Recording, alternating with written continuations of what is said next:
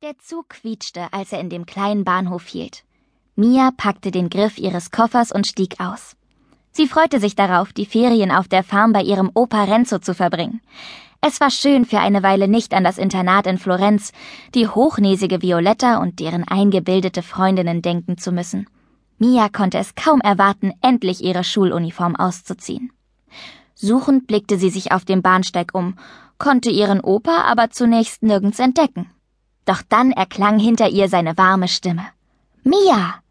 Opa Renzo war ein wenig außer Atem. Sein alter Pickup hatte mal wieder gestreikt und war nicht gleich angesprungen. Großvater! Mia strahlte über das ganze Gesicht. Sie fiel ihm um den Hals. Nachdem sie sich wieder voneinander gelöst hatten, musterte Opa Renzo seine Enkelin eingehend und grinste. Ich weiß, dass ihr Kids es nicht leiden könnt, wenn wir Großeltern uns wundern, wie groß ihr geworden seid. Also werde ich nichts sagen. Mia winkte ab. Was soll's? Nun sag's ruhig. Du bist so groß geworden. Opa Renzo zog sie erneut überschwänglich an sich. Dann schlenderten sie zusammen zum Parkplatz, auf dem er seinen Pickup geparkt hatte.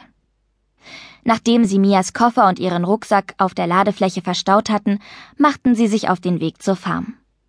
Mia schaute aus dem Fenster, während Opa Renzo fuhr. Schön war's hier.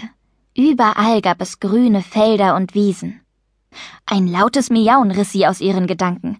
Sag mal, miaut dein Auto? Opa Renzo deutete auf einen kleinen Karton, der zu Mias Füßen stand. Guck mal rein. Ein Geschenk für dich. Mia griff nach dem Karton, nahm vorsichtig den Deckel ab und traute ihren Augen nicht.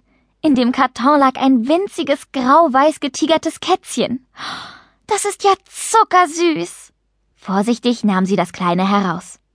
Opa Renzo schmunzelte. Die Kleine hat mir ihren Namen vorhin gesagt, doch ich kann mich nicht mehr erinnern. Es war sowas wie. Er tat, als denke er angestrengt nach. Ich glaube, sie heißt. Mimi? schlug Mia vor. Opa Renzo nickte. Genau, das war es. Mia lachte. Hallo, Mimi. Bald darauf bog Opa Renzo auf einen Schotterweg ein, der direkt an einem eingezäunten Stück Wiese vorbeiführte. Ein braunes Pferd stand darauf und blickte ihnen freundlich entgegen. Du hast ein Pferd? Mia war hin und weg. Ja, das ist Johnny. Ich weiß, er macht nicht viel her, aber er ist wunderschön. Alles hier ist schön. Das Kätzchen, das sich auf ihrem Schoß zusammengerollt hatte, miaute leise. Opa Renzo wirkte plötzlich ernst. Nun ja, hier habe ich endlich ein Zuhause gefunden. Er hielt den Pickup an und sie stiegen aus. Vor ihnen lag das alte, aus Stein gemauerte Wohnhaus, das sehr behaglich wirkte. Opa Renzo deutete in Richtung eines Stalls hinter dem Haus. Dort drüben sind die anderen Tiere. Und zum Gemüsegarten geht's da vorne lang. Er strahlte vor Stolz. Irgendwann wirst du noch ein richtiger Bauer, Opa, lachte Mia und bedachte Mimi, die in ihrem Arm eingeschlafen war, mit einem zärtlichen Blick. Das könnte ich mir gut vorstellen, brummte Opa Renzo.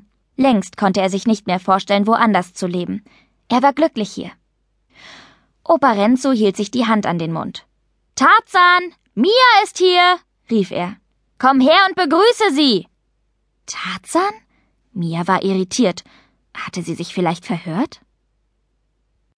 Im nächsten Augenblick kam ein schwarz-weiß gescheckter Hund auf sie zugeflitzt, bellte und sprang freudig an ihr hoch. Mimi auf Mias Arm öffnete kurz ein Auge und schlummerte dann ruhig weiter. Mia streichelte Tarzan das Fell.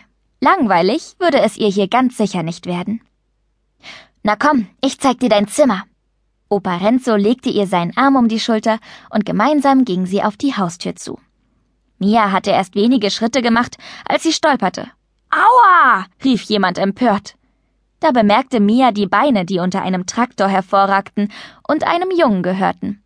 Er schob sich unter dem Gefährt hervor und baute sich vor ihr auf. Mia schluckte. Tut mir leid, das wollte ich nicht. Der Junge sah eigentlich sehr nett aus. Er trug eine Latzhose und ein T-Shirt ohne Ärmel. Offenbar arbeitete er viel draußen, denn seine Haut war von der Sonne gebräunt. Er war über und über mit Ölflecken besprenkelt. Nur seine Haare saßen perfekt. Jetzt grinste er und hielt Mia die Hand hin. Ist schon gut. Wegen dir habe ich mir zwar den Kopf gestoßen, aber das ist nicht so wild. Hab eigentlich kaum was gemerkt. Sind meine Haare.